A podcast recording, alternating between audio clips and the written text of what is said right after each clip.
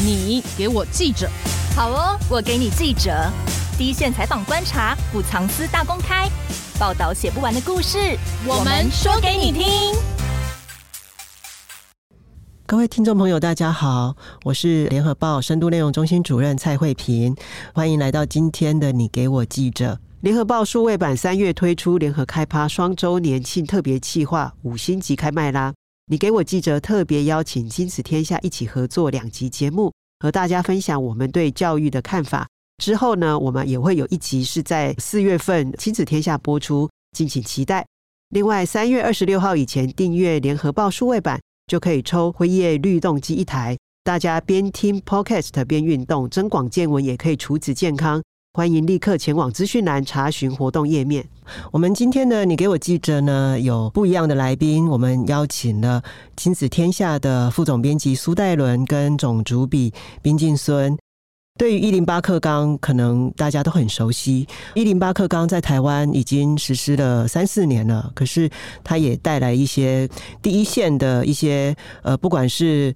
挑战、困难，或者是甚至一些痛苦。那国外呢？其实他们有没有也面临同样的问题？大家在面临这种升学的情况之下，怎么样让孩子能够透过一种多元的方式拓展他们的视野，还有呃训练他们思考的模式？所以，我们今天呢是一个特别企划，呃，邀请了这个特别到美国去采访的亲子天下的团队来分享一下他们在美国看到的。什么？那怎么样把这样的机会、这样的一个见闻，也能够跟台湾呃，包括在交易现场啦，或者是你正在面临这个一零八课纲痛苦阶段的这些亲师生跟家长们，呃，我们看看国外的经验是怎么样？那我们台湾有没有什么可以学习的地方？呃，我们欢迎两位来宾跟听众朋友大家打个招呼。主持人好，还有各位这个听众朋友大家好，我是亲子天下的副总编辑苏戴伦。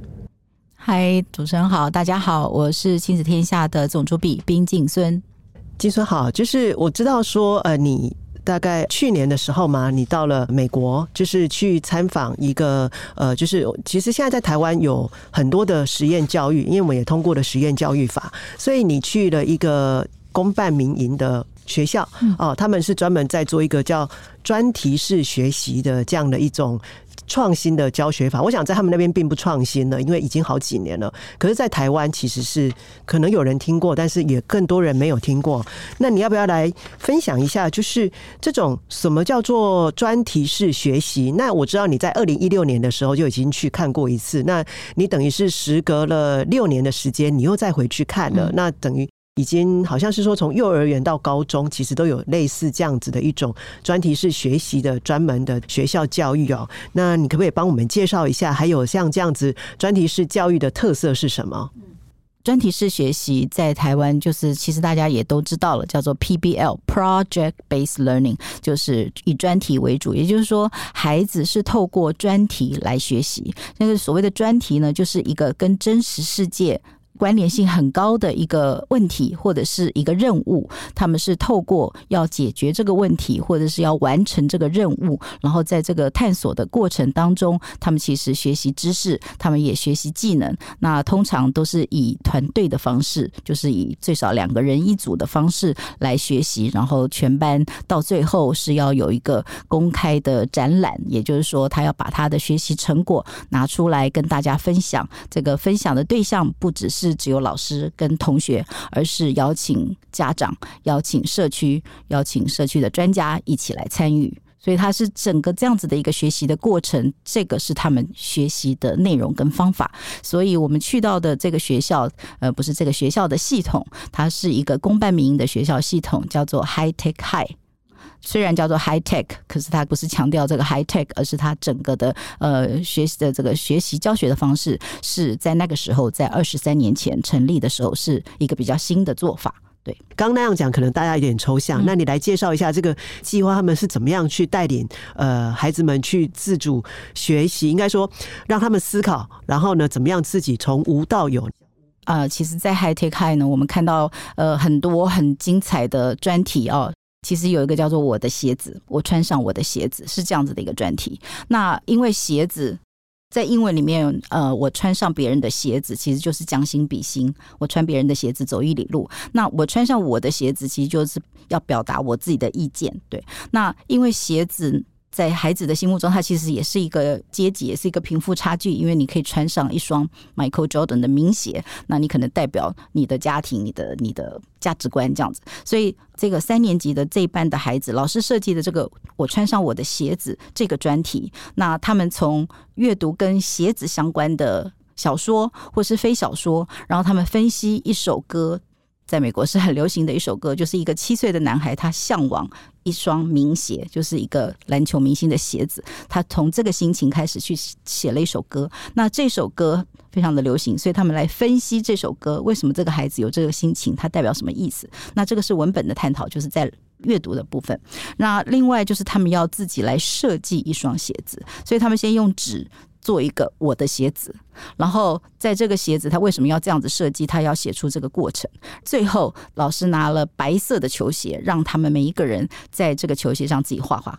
设计我的那双鞋，而且最后穿上他自己设计的那双鞋走秀给大家看。所以这是一个呃，等于说跨领域，我们说跨跨语文、跨社会、跨自然科学、跨数学这样子的一个专题，然后。孩子在这个过程当中，他有产出，有文本，他有阅读，然后他有一双鞋子，他知道设计的理念，这样，所以这个是一个三年级的专题，这是一个在 hightech 专题的样子。那我们亲眼看到的是，嗯，有一个五年级的造船的专题，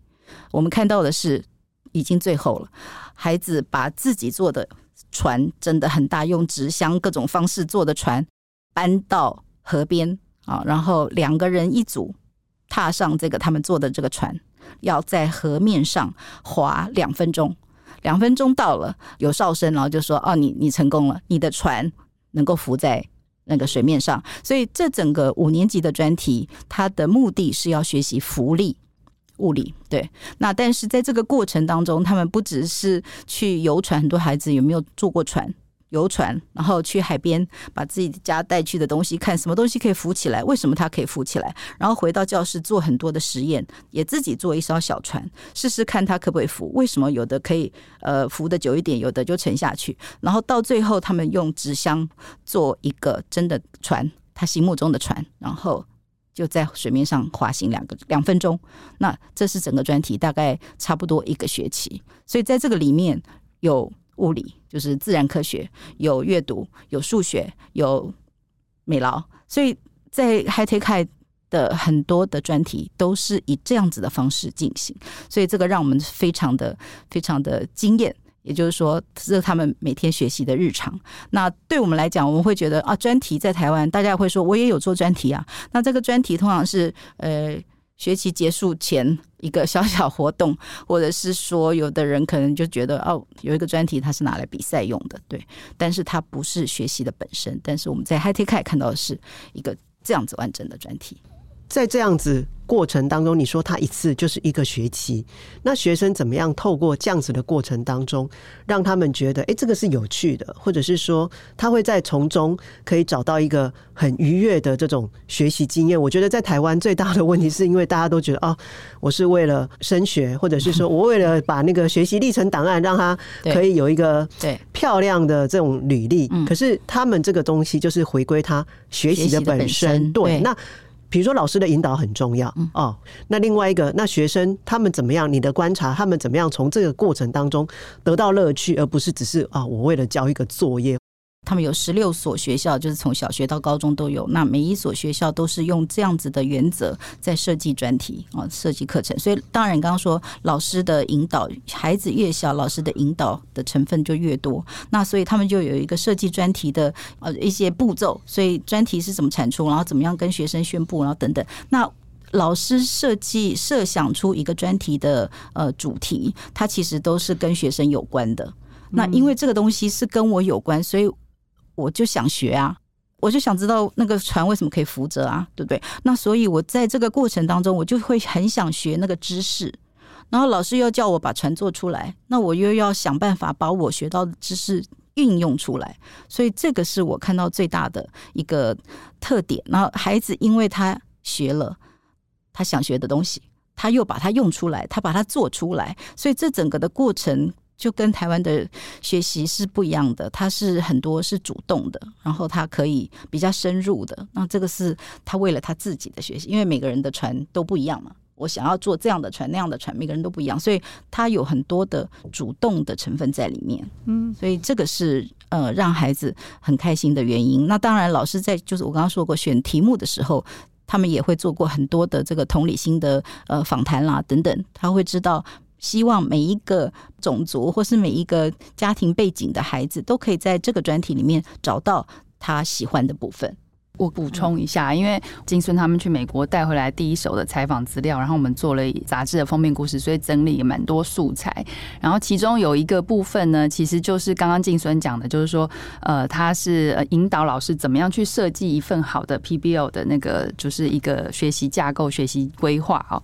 那其实我们在看这些他给老师的这个设计，就像我们老师上课以前要备课嘛。那它里面有一题，我就觉得让我印象最深刻，他就是说要老师去问。问说，OK，你今天设计这个主题，请你去想想看，学生会什么样的原因会让他每天都好开心来学校，一定要做这个主题，非来学校不可。你要想出那个吸引学生呃做这个专题，投入这个专题的那个钩子。就说你这个这一步，你要先站在学生的角度去想，你今天要他学这个设计这个专题，他是为了什么被吸引，然后他可以很主动的每天都呃可以来学校学。呃，因为我们其实是跟着一团老师一起去参观，然后那个呃，就是其中他们观摩的一堂课，有个老师他是利用那个刺青，就是刺青的图案是画那个曼陀罗吗？还是什么曼陀罗刺青的图案？那上面有一些几何跟一些呃，就是这样的图形，他去吸引学生，就是说他先让学生看说，哎，你看这个刺青很漂亮哦，那我们来学这个叫做什么叫几何的图形，然后进而就说引导说我怎么用程式去创作。一个这样子美丽的图案出来，对，那就比起来就是说，好，我们今天来学写程式，然后你要给我画出什么样的形状几何图形组成的图，这个比起来是不是对于青少年来讲，他就是非常有吸引力？他觉得就是因为他为了要完成这个美丽的图案，他就会想要去学写程式，想要去学这个几何图形啊之间的关系。刚刚讲的是一个高中的数学课，我们常常会说，为什么要学什么三角函数？为什么要学这个什么东西？我不知道我为什么要学。而且每次老师教，也就是抽象的，你就在那不断的练习。可是，在那里的数学课，我们就先看到说，哦，有这个刺青，它是对称的。然后老师用一个软体叫做 Desmos，很多台湾的老师也都知道。用这个软体，你就是必须要输入很多的数学的方程式了，对。然后这个软体，你就会利用它画出，譬如说，他们可以用这个软体画出巴黎铁塔。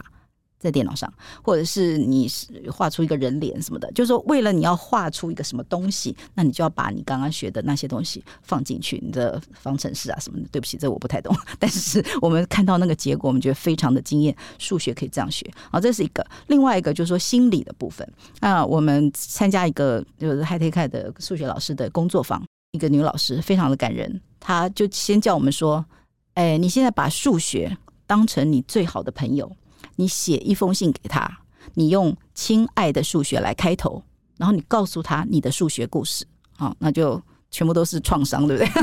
对对，我发现不止台湾，很多人，那个很多国家都是这样。所以这个老师他后来每一次他都会先让学生写封信给数学，然后他要知道孩子的数学的故事，他才要知道说我怎么样教你，我怎么样让你。开始喜欢数学，因为所以他收到九成都是那个负面的情绪，就我讨厌你啊，我不喜欢你啊，你让我觉得我很笨啊，你让我觉得我很笨啊，等等。所以我觉得这个是以学生为中心了，对。所以这个老师也让台湾的我们一起去的这个 KISS 的这这个团队的老师觉得非常感动，就是说。我第一次知道我的数学的故事竟然是受到重视的，然后我的心情是老师是有看到的，然后老师是想尽办法想要让我。更喜欢数学，所以在开台开，像戴伦就会说，呃，我们常常问说，你你喜欢这个吗？你你最讨厌哪一科？就是问不出来，因为他原来讨厌的，他都会透过因为专题，因为老师很关注他，然后他都会开始喜欢了。对，我真的觉得这个是让我们觉得非常感动的地方，也非常向往的地方。不过听起来这个老师其实是很重要的，嗯、老师他必须。还要去想，但他等于要站在这个使用者的角度去设计，说我怎么样让学生会有兴趣，然后产生这种学习的动力，我觉得是很大的挑战的。因为以前反正在我们过去受教育的时候，反正老师教什么你就你就接收什么。对，我觉得这真的是整个很大的翻转。对，其实慧萍也问到重点，其实他们那里面的老师也是充满热情的，对不对？静孙看到对，因为我们当然就会说，那你老师你为什么要来这里？你以前就知道 PBL 吗？你以前就知道怎么教吗？那多半的老师，除非他很年轻，多半的老师是不知道的。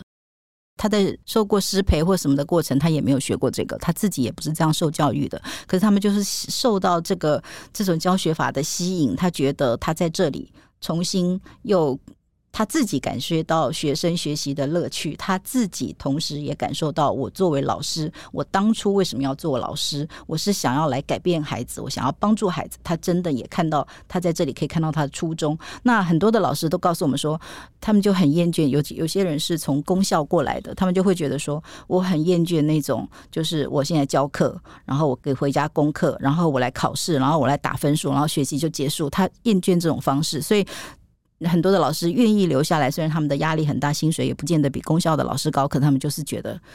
他找到他的热情，他看到他可以帮助孩子学得更深，学得更开心。这样是，我觉得最重要是说，他让学生变成一个学习的主体嘛。对，但是因为毕竟，尤其像美国，其实比台湾的那他那个差异度可能更大哦。他的他有种族，种族当然背后就是牵涉到说他呃来自的社经地位。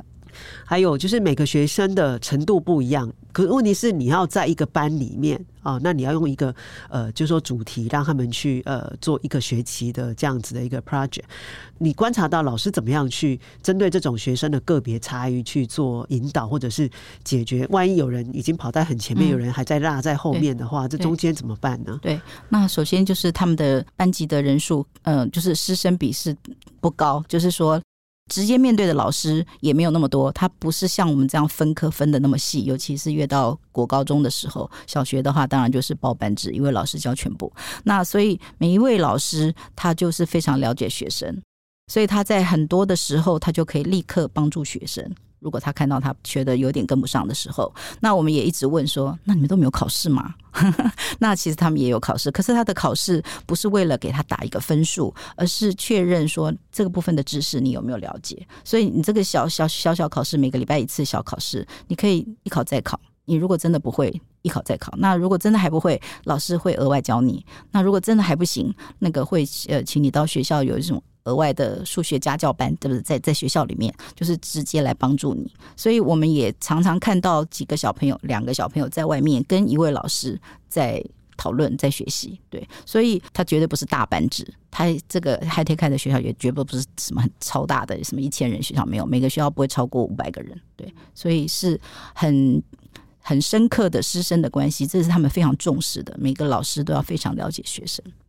但是，就是说，他现在已经从，就是我们讲的，他从幼儿园到高中都有这套教育体系的学校嘛。可是我，比如说，呃，回到台湾，很现实的就是，可能幼儿园或国小、国中可能好一点，可是到了你高中，我想美国也是会有，比如说你要进到好的大学，哦，各方面他要申请，虽然他可能不见得像我们有一个，呃，不管是分科测验啦，或者是学历测验之类的。但是你还是得面对啊，就是说，那请问这个可以帮助我申请到好的学校？这也是他们刚开始一直被质疑的地方，因为他们是一个公办民营的学校，所以他们是用抽签的，所以不是那个什么家庭最好的学呃学生就可以进到这里面，不是，就是所以他们的呃分配是很平均、很多元的，为了要让每一个孩子都进到他可。进的大学，就是他能够适合的，对适合的大学，对他能够有人生更多的选择。所以他们的，我刚刚又说过，就是师生的关系。所以他们的孩子，每一个孩子从国中开始就有一个专属的 advisor，就是升学顾问，有点像我们的导师这样子，跟他非常密切，连续三年都是同一个人。到了高中的四年，又是另外。同一位老师当他的升学顾问，那因为这么密切的关系，这么了解这个孩子，所以每一个这个升学导师他就会帮助这个孩子找到申请到最适合他的学校。所以他们的目标是没有错，他们说我们要把每一个孩子送到大学，可是不是像台湾的理解说，哦那每一个孩子都要定进顶大，不是的。他们有两年制，有四年制，有真的很好的 Berkeley 的学校申请到，有些就是在社区大学，但是他们就做到让每一个孩子去到他最适合的大学。这是他们花了很多的心力啊，老师的帮忙。对，而且这个学校他其实刚刚有讲到，就是说，哎，他这个用 PBL 教学会不会影响到他学科的学习啊？就很多的人会质疑嘛。其实我们在台湾也是这样想象，但是其实这个 High Tech 他们可以做到，就是说，其实他们的高中毕业生每个学生他们都有刚刚讲的适合的学校念。要知道，美国在高中生毕业可以进去念大学，那个比例是跟台湾是不一样。台湾是已经进入那个大学全入时代，有没有？就是每个高中生其实都有一个一个大学的机会，但是美国可能是四成或到六成，而且重点是进入大学以后，你还不见得念得完这四年，你可能中间会辍学。可是 High Tech 他们因为用这个 PBL 这样子的方式，其实他就是点燃学生的一个，他知道为什么要学，他知道学这个要做什么，他有呃等于是让他点燃了这个学习的动机，所以不仅是他们可以帮孩子就是辅导找到最适合自己的大学，因为你明明如果不适合念顶大，然后你要硬塞去顶大，你一定是。念不完嘛，所以他找到他们适合的出路，而且他们其实呃念完大学四年的这个不中错的这个比例，我记得也是高达八成，所以这样子的一个成效，以在美国来讲，这个公立的，就是公办民营这样的学校，这个数字是相当的，就是惊人的。那刚刚金春有提到说他们要抽签呐、啊，那代表说想念的是很多吗？否则为什么要抽签？因为他其实二十几年来，其实就证明说，他们可以培养一群人，然后这群人是其实大学很喜欢的。虽然他们进了大学之后，因为大学很多还是大班制的上课式的，所以。那些学生其实他要经过一段适应的时间，就是我们传统学生很会的这些，但他们不太会，所以他要经过一段适应期。但是之后他们的团队的合作、他们的问题解决的方法、他们的动手做的能力、他们解决问题的能力都是非常受到大学老师的欢迎。对，所以基本上大家都很喜欢去嘛。当然，很多的传统的你还是可以，因为美国的选择很多。但如果你想要把孩子放到这里，那就是抽签，没有任何的。别的特权没有，那当然，如果你有呃兄弟姐妹已经在里面，可能他就会比较优先考虑。但是从两千年成立，他们就是一直都是筹钱，我们就是筹钱。当然，我觉得听晋孙分享下来，会让人家。很心向往之哦，那我们当然就是要回过头来来看，那台湾有这样的条件吗？那尤其是说，我不知道现在台湾有没有学校已经就是有这么多的实验的教育啊？那有没有学校已经开始在采取？因为如果这一套已经在美国发展了二十几年的话，它并不是一个很新的一个教学的一个系统哦。另外一个就是说，那在台湾有没有这样的条件？因为我觉得这个条件不光只是来自于老师，我觉得更重要是家长。那我家长他愿不愿意接受？就是不然就是说，哦，我送小孩，那万一他到时候呃，就是考不上好的大学、好的高中怎么办？因为我觉得其实很多教育的改革，可能他最后都还是呃，我觉得他会在社会观念。当然，我觉得家长跟社会啦，就是他们其实常常会是一个。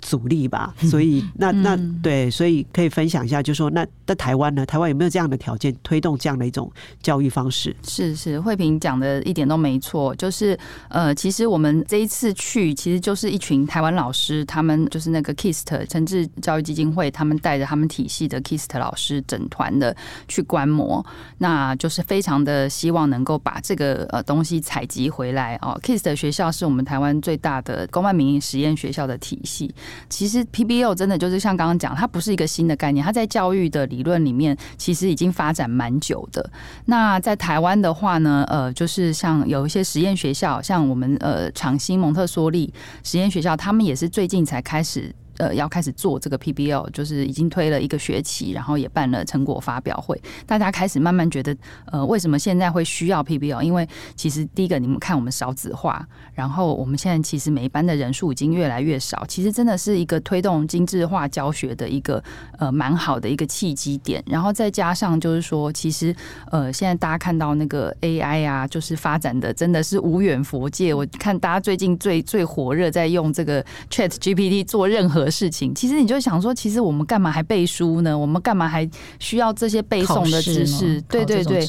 那其实很多机器人可以帮我们做，那我们是不是要做更更高阶的事情？就是机器人做不到的事。是啊，我们要做机器人做不到的事，但这些事情是是什么？其实就是借由这个 PBL 可以去学习。那台湾现在目前严格来讲啊，就是说在一零八课纲里面，它有做了一些调整，比如说他们在高中有放了这个探究与实作或者自主学习，那也鼓励各校去发展所谓的一些校定啊，或者说特色课程。其实有把这个空间慢慢的撑出来，但是坦白讲，真的是还是大家各个老师要在实施的过程当中，他可能还是必须去找空间去做。举例，现在其实台湾做 PBL 蛮普遍的一个是资优班的这个老师，以前就是在资优班做，对，以前就专门在资优班，因为资优班他们有一个时段是这个利用礼拜三下午，他们有一个完整的时段去做。但是呢，这个就会给大家一个迷思，就是说哦，这个是不是要资质优异、资富优异的孩子才能做？不是的，其实就是只是因为资优班他们的时间上面可以有比较弹性，所以我们这一次杂志里面，我们特别就是去搜，真的是非常非常难找，因为如果要按照那个美国他们那边 PBL 的严格的定义，真的很难找到真的完全符合。但是其实，在台湾真的有从幼儿园、小学到高中都有老师在做这个事情。我先举例一个，呃，是在那个我们记者有去那个屏东马家乡的那个呃长荣百合国小，它也是一个原住民实验学校。那他们平常白天早上呢，还是一样，就是要上学科的课嘛。那每一周下午的时段，大概会安排六到七堂课的文化课程啊。那他们那个学校国小，它是从幼儿园到呃小学都有。那他们在学生在小六，他们都有一个任务。我先讲这个小学的背景哦，它其实是在八八风灾之后成立的，然后因为那附近很多村落都销毁了，所以那个国小它其实肩负了邻近三个原住民族的一些文化传承，所以其实他们小六有一个任务是说，你在小六那一年，你必须要回到你的古部落去，然后用你的就是前人在部落里面的生存方式，你可能在那边生存几天。所以他们为了要达到这个目标，他们必须过程当中要学习很多的技能哦。举例，比如说他们小学的学生，他们有一个那个烤芋头的窑，因为那个当地的原住民过冬，他们会烤那个芋头来过冬作为存粮的食物。诶，所以小孩就要学说我要怎么去架这个窑，然后我在架这个窑当中，我芋头要放哪里，火源要在哪里，我去学到这个热对流的原理。所以他之后呃，就是六年级那一年，他回到部落的时候，他就可以去运用这样的知识。然后又再举例，因为它附近刚刚讲它是风灾之后成立的学校，所以其实附近土石流啊，这个地理位置是是是呃有这个天灾，所以他们就教幼儿园的小朋友，他们幼儿园也可以学做 PBL，他们就设计了一个用一个呃木箱子，然后就设计的就是它里面放了呃碎石啦，还有土石啊石片这些的，然后哎让小朋友看说哦，我水这样流下来，所以里面的这个土石会滑落等等等，就是让幼儿园的小朋友他可以轻手去操作，也可以去理解说，OK，这个水土保持是应该要怎么做？为什么土石流是这样形成的？那这个就是都是在他们的这个课程里面去运用。对，那其他的学校我们看到的，在高中的也有一些很有意思的应用，像竹东高中的韩中美老师，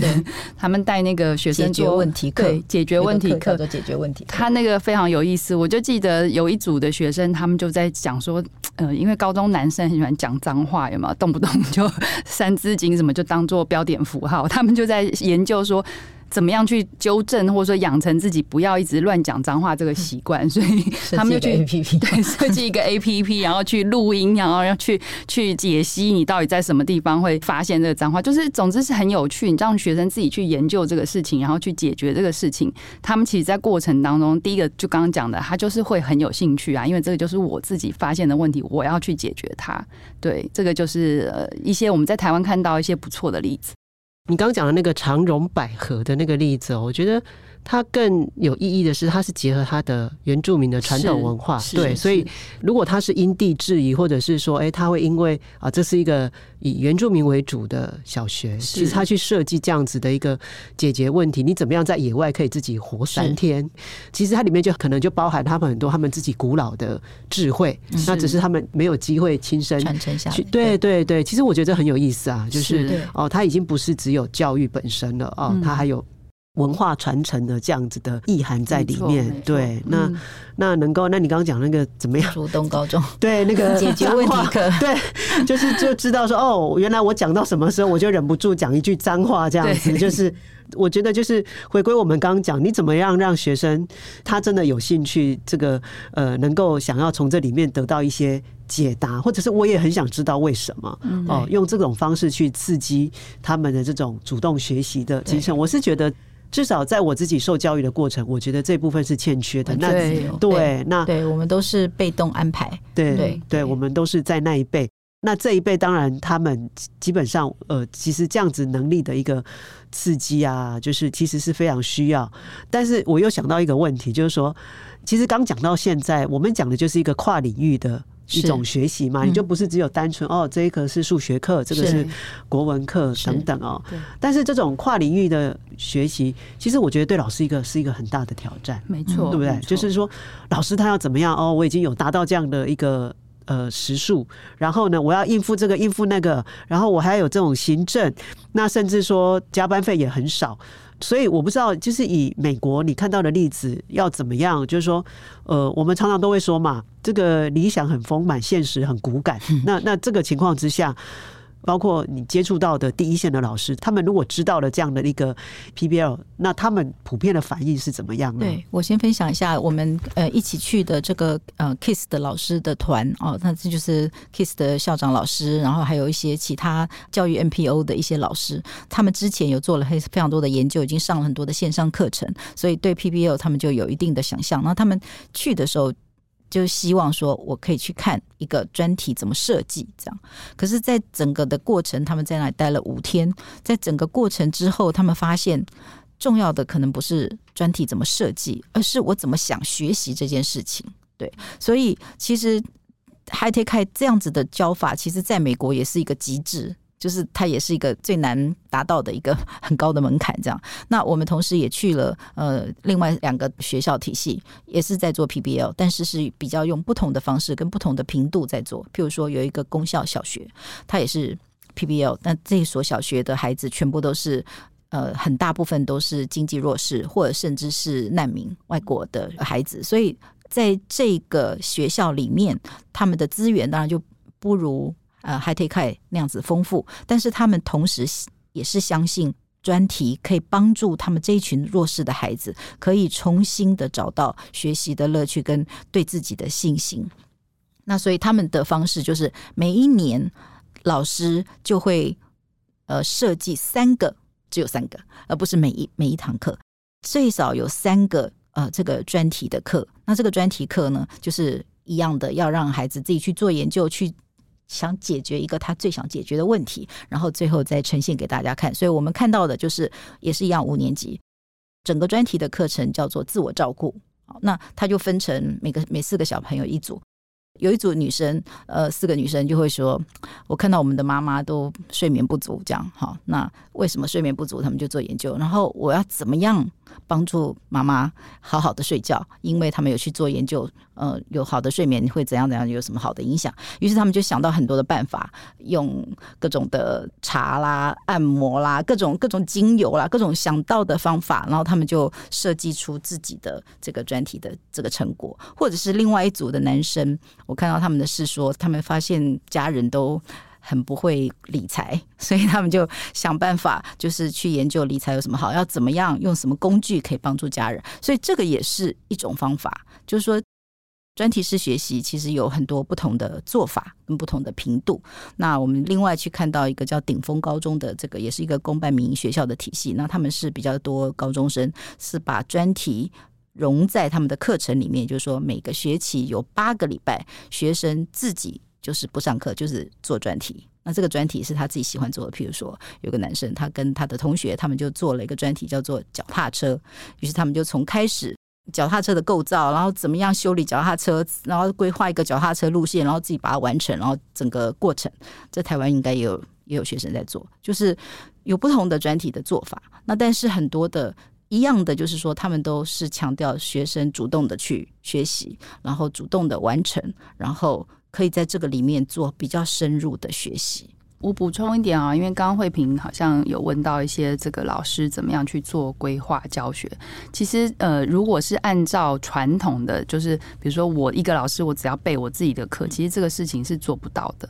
他真的是必须要靠。集体的力量。那在 High Tech High，他们其实是有一套很完善的系统。他们甚至这个 High Tech High 组织，他们自己有自己的师培，他们可以就是自己有这样的师培组织去培养老师，呃，来做这个 PBL 的教学的能力。然后呢，在实际的代班上面，其实他。的老师的分科就不会像我们分的这么细，就是说他们就是主要是分这个人文、语文、社会领域的，就是一个老师负责。然后呢，呃，就是数学跟这个科学或生命科学的，这个又是另外一个老师负责。所以老师他自己本身就要有一些跨域的能力。然后他们每一次每学期在备课的时候，他们其实是好几个校区的老师一起共同来讨论跟备课。那当然，他们也有累积了很多之前留下来的 P。必要的资源，所以他们其实是用一个共同协力的方式来准备这些课程。那当然，在美国，他们这个体系它跟我们的台湾的呃时数要求什么不一样嘛？那在台湾的话，因为像这一次去的是 KIST 团的老师，他们回来其实也是做类似的操作，因为他们真的很用心。就是我记得是呃去年冬天的时候，十二月去，所以回来寒假的时候，他们就利用寒假的时间，这个 KIST 老师他们就开了好几天的这个工作坊，就一直在大家一起来备课啦。来讨论说，哎，怎么样设计一个班上可以适合的这个 PBL，分好多个小组。其实这个真的是呃，必须要靠团体的力量，而且其实这个学校的系统也要够支持，不然的话，老师单打独斗可能真的是会蛮困难的。单打独斗应该是行不通的。对对，在 High Tech 也是这样讲，就是说他们整个的学校的文化就是一个相信跟支持的文化。因为做尤其是做比较大的专题的时候，有可能失败，有可能是老师。他跨出他那个他他完全不懂的领域，所以他一定是要找到合作的一起做的老师，或者是在社区里面找专家来一起协力。那这个也是 PBL 的一个特色。那其实，在台湾，我们其实有看到，譬如说探究与实作，或者是很多的校订课程，其实也都是有结合专家。所以我们后来会觉得，像李吉仁老师，就是诚志基金会董事长，他就会觉得说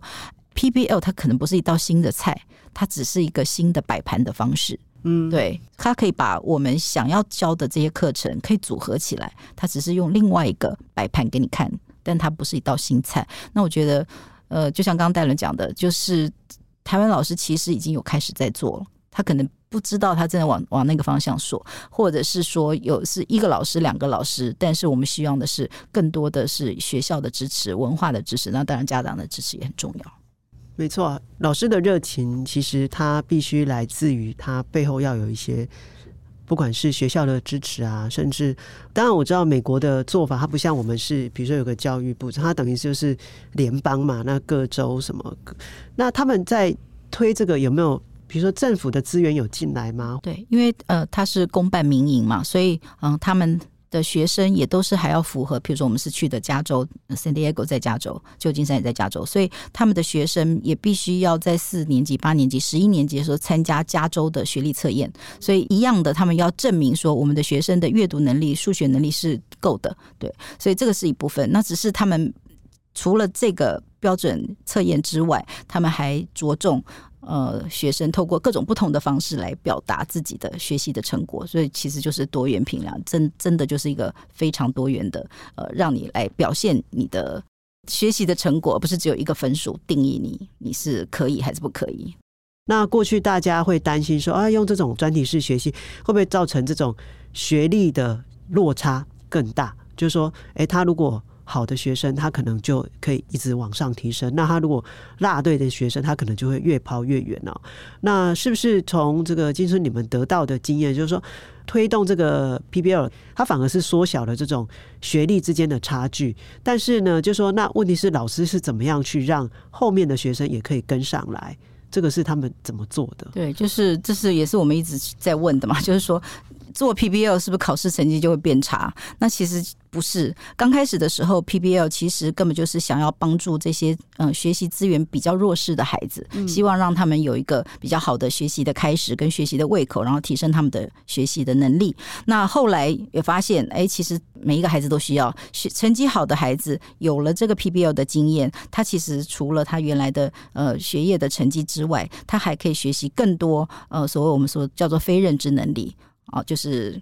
呃，坚持啦，或者是你可以呃完成，就是恒毅力啊，对，恒毅力啊，或者是好奇心啊，或者是团队合作。我们刚刚讲过这些，这些是在你的考试的时候没有办法表现出来。那但是透过专题，你是都可以学到的。所以他们是觉得这个是对学生都有帮助，不管你原来的成绩好还是原来的成绩不好。那另外，因为太多的人问说，哎，那做了专题是不是考试就考的不好？所以其实他们跟呃这个南加大就是有做一个蛮严谨的调查。其实他们就发现，呃，美国最困难的课程叫做 AP 课程，就是预科，就是考大学之前的预科课程。很多你要进顶大，你都要修这个课程。那所以他们就去调查，有透过 PBL 学习的学生，他们去考 AP，跟没有 PBL 的学生，传统教学的学生，他们的 AP 成绩的比较，其实是让大家很高兴是说，其实有 PBL 的这个他们的成绩反而可能比另外一种高百分之八。他们做了第二年高百分之十，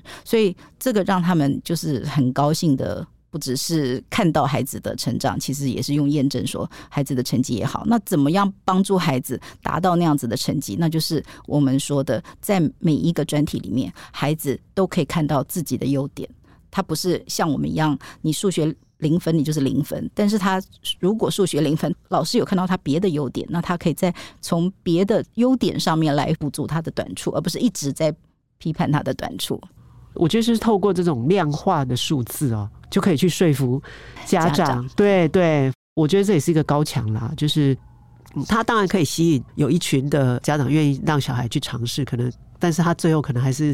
如果他要回到一个教育的常轨上的时候，其实我觉得就会让他面临一个推动上的一个阻碍。好，那尤其像台湾，因为台湾有个会考嘛，那其实很多老师都承认说，这个会考其实是。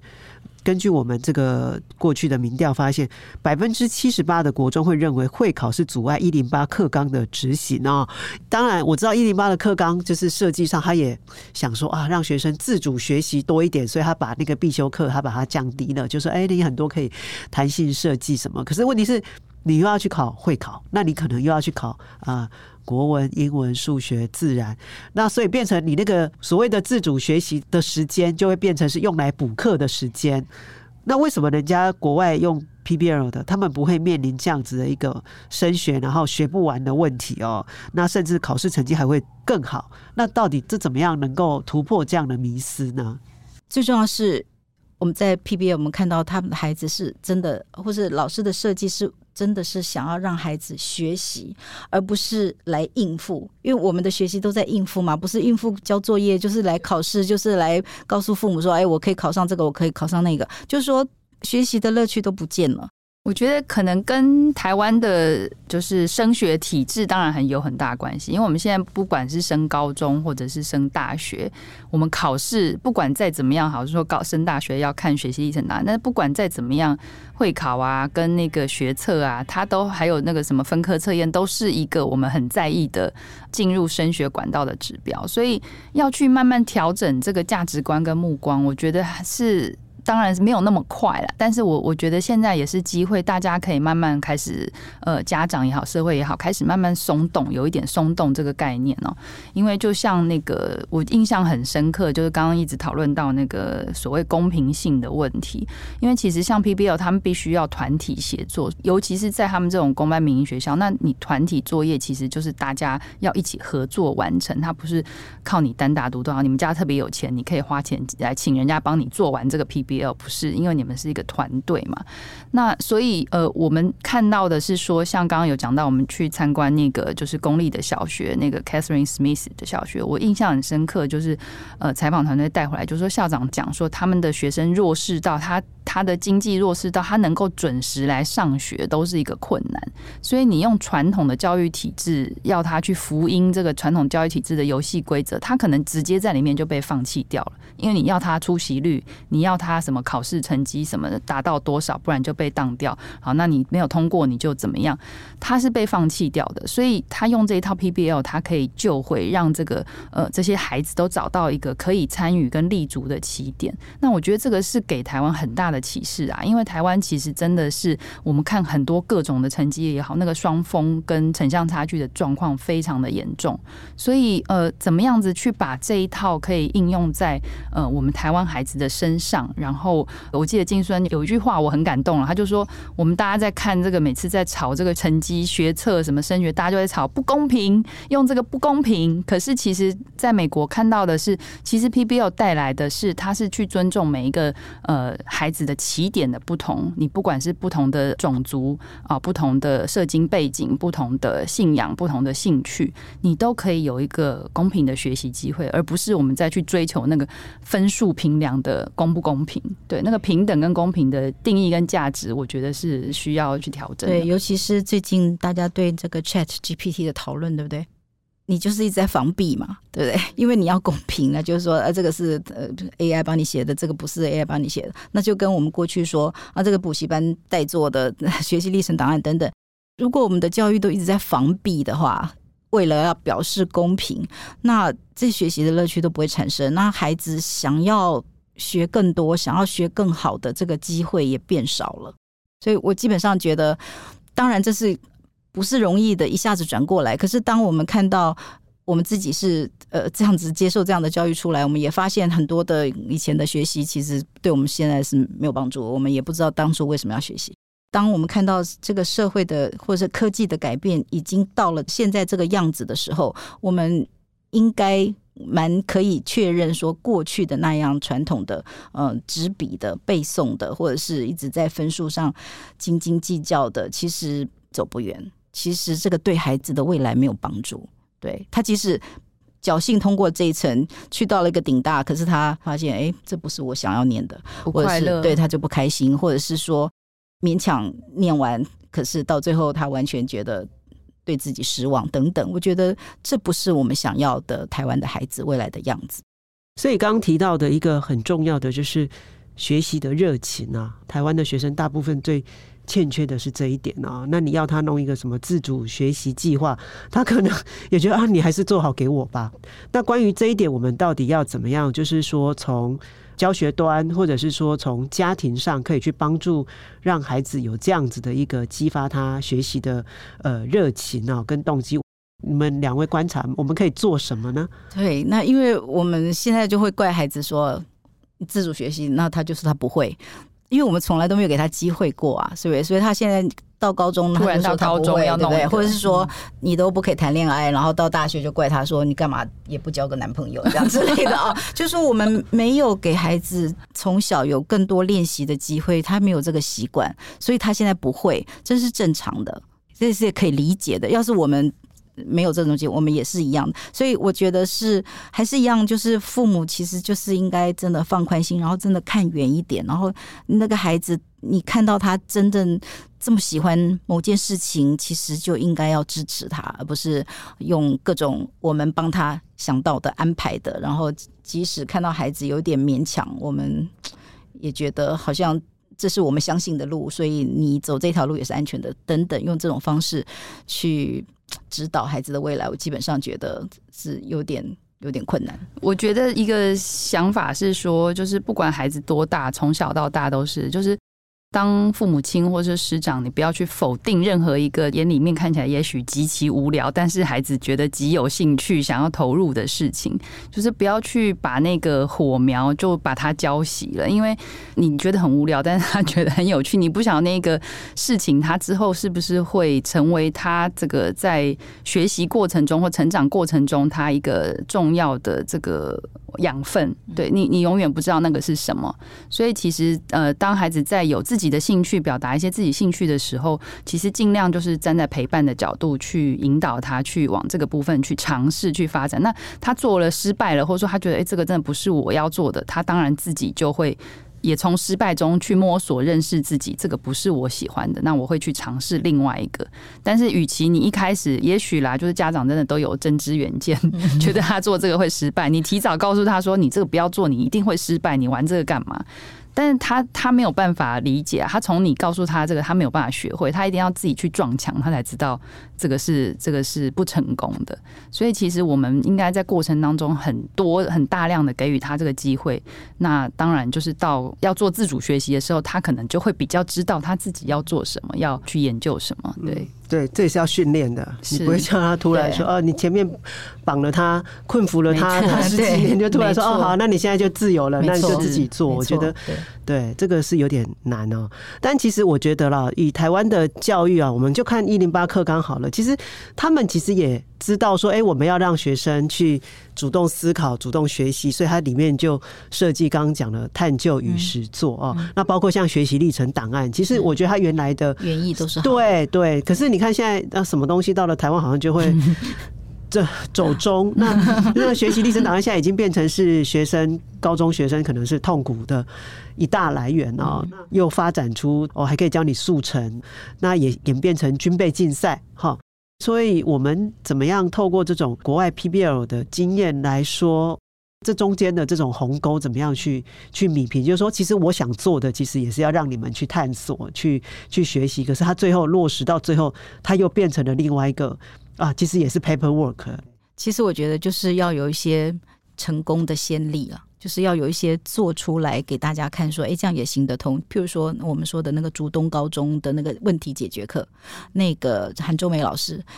他刚开始做的时候，大家也不知道他要做什么。那他其实他自己就示范说，我也来解决一个我很想解决的问题。所以他提出说，他觉得台湾的那个人行过马路的时候是太危险，他想要解决这个问题。这个专题就变得很大，才变成全台湾的人都可以来参加，都可以在你家的十字路口拍照上传，然后可以。统计出来，这个是他自己示范给学生看，说我现在也在做这样的事。那我记得他有讲到说，呃，他的学生就是做了这个问题解决课，因为他自己在这里面这么投入，他有这么多自己的想法跟解决的方法，所以他们用这个作为学习历程档案，在面试的时候，其实学生有回馈说，那个面试老师都常常用这个问题来问他们。对，那他们因为都是我们自己做的，所以他们可以讲得非常好。我会觉得这个可能就是一个叫做成功的经验。那我记得新北那个板桥高中的严婉君老师也是，他教很多学生做动手做的那个 maker 的那个精神，所以他们做机器人做很多都是学生自己要做的。那他们的学生在进大学的时候，也是都是受到教授的肯定。那我觉得可能要更多这样子的成功经验，就可以说服大家说。这个历程是重要的，你亲自去做是重要。这个是 ChatGPT 帮没有办法帮你写的，对对，或者是说他其实可以从小的地方开始啦。因为我们如果要想说哦，全面的教育或是全面的呃课业课堂要求全部都要改成这个，我想是不可能的。但是他的确是开了一个就是管道一个门。你想想看，如果说学生他真的是很有兴趣做这些专题，他可以借由 PBL 去累积他的学习历程档案啊，可以去累积他的这个资源啊，那。不开始做，其实就没有改变。对，那与其一直抱怨说这个做不起来，没有办法做，那可能我们就永远没有办法改变。但是开始做了，我们就会有改变。嗯，而且。就是可能老师之间也需要一些团体治疗，还是他们这样子的一种，就是大家要分享那种成功的经验，那你才能够，你才知道说，哦，其实原来这样也可以啊，对。对，否则就是大家可能在呃你的学校，我的学校，那我我可能个别有热情或者是有 sense 的老师，他已经开始去做了，但是他其实大多数人他可能并不知道说别的老师也在做同样的事，所以不知道台湾有没有就是他们之间的这种。高中老师啊，或者是什么？还有没有？我知道像呃，有些人会出来带一些，或者是用现在用这种线上的方式去分享。就是我不知道这样子的这种同才学习的这种或同才分享的机制是有的吗？有啊，有有有，现在越来越多，其实是非常多络的。对，那其实亲子天下就是我们现在正在募集的一个叫做“教育创新一百”的这个甄选。那其实我们今年就是想要。主题就是向真实世界学习，其实就是希望可以募集到台湾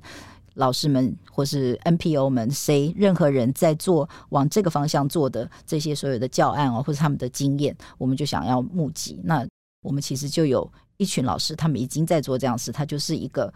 种子，它就是一个起点，那其实可以连接更多的老师。对，像我们亲子天下的翻转教育的网站平台，也是有类似这样的功能。那我们其实就是是一个订阅会员制。那但是呃，每双月我们都会定期举办一些研习活动，让老师线上可以来参加，然后他也可以来就是阅读里面的一些跟教育有关的这些文章。那这个都是一个 support。然后还有，其实现在真的非常多老师自主组成的社群，呃，学思达啦，或者是。就是王振中老师的梦恩啊，还有像我们很早期那个数学老师的那个数学咖啡馆，其实现在这样的社群真的越来越多。然后我相信，只要老师有心有意愿，你都可以找到一个你最适合、你最喜欢的一个团体去加入。然后，其实一群人一起走，真的可以走得更久。嗯，所以你们已经开始募集了吗？对，我们现在已经开始募集，那其实如火如荼。